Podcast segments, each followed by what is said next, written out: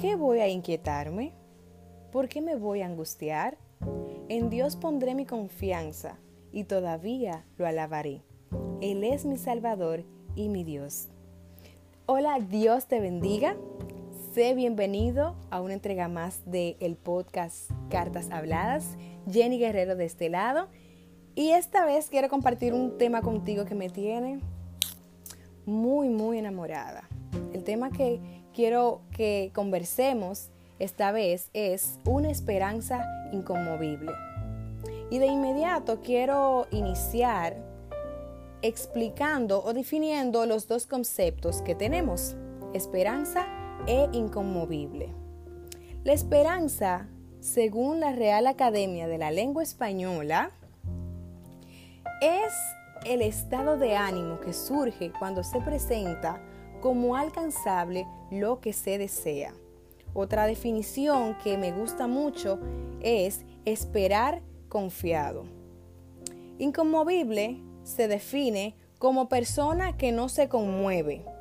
Otra definición es cosa o persona que no se altera con el paso del tiempo.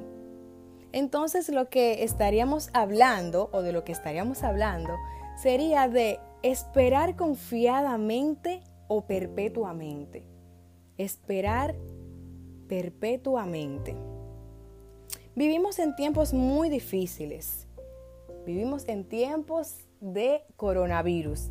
Para nadie es un secreto que esta ha sido eh, la parte más difícil para esta generación. Nunca imaginamos, nunca pasó por nuestras cabezas que tendríamos que enfrentar algo como lo que vivimos hoy en día. Muchas familias pasando hambre, muchas personas muriendo, muchas necesidades por todos lados, mucha incertidumbre, no sabemos qué va a pasar mañana, no sabemos si vamos a infectarnos, no sabemos si vamos a vivir o vamos a morir. Entonces yo quiero hacerte esta pregunta, analizando cómo está el panorama, analizando cómo está yendo todo de mal en peor. Cada día son más muertos, cada día la cosa mundialmente está peor. La pregunta es, ¿y tu esperanza? ¿En quién está puesta? Isaías 40:31 dice, pero los que esperan en el Señor renovarán sus fuerzas, volarán y no se cansarán, correrán y no se fatigarán, caminarán y no se cansarán puede que tu confianza esté puesta en un ahorro que tienes.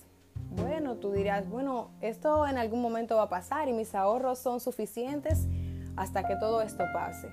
O quizás tu esperanza esté puesta en una persona que tiene un cargo político. O quizás simplemente no tengas esperanza. Quizás dices, yo no tengo en quién confiar, no tengo a dónde ir, no tengo a quién acudir. Pero la Biblia dice que si esperas en el Señor, levantarás alas como las águilas. Eso no sé a ti, pero eso a mí me llena de un gozo increíble. La Biblia nos presenta los héroes de la fe, porque estas situaciones que estamos viviendo hoy no ha sido lo peor para la humanidad la Biblia nos habla de héroes de la fe que tuvieron que enfrentarse a situaciones mucho peores quizás a las que nosotros nos enfrentamos hoy. Tenemos a Noé, por ejemplo, que en un tiempo donde no llovía, recibió una palabra del Señor.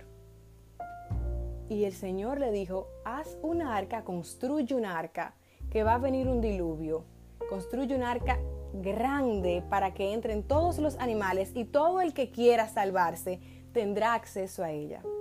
Él recibió esta palabra, pero humanamente era imposible porque no había nubes, hacía mucho tiempo que no llovía y para colmo la gente le decía, pero te estás volviendo loco, eso no va a pasar. Muchas cosas muchas cosas tenía él como base o, de dónde agarrarse para decir, pero es que es que es imposible. Sin embargo, él decidió confiar en el Señor y así salvó a su familia y se salvó él también. Pero un ejemplo que me encanta es la historia de Job. Job era un hombre que visto desde los ojos de Dios era perfecto. Pero Job pasó por unas dificultades que estoy segura que ni tú ni yo hemos pasado por algo similar. A Job se le fue quitado todo lo que tenía. Era un hombre muy próspero, muy bendecido, tenía una familia hermosa, era un hombre realmente bendecido. Sin embargo, Dios lo probó, Dios probó su fe y todo lo que tenía le fue quitado. Le fue quitada su familia y le fueron quitados todos sus bienes. ¿Y sabes lo que dijo Job aún en medio de todo aquello que estaba pasando?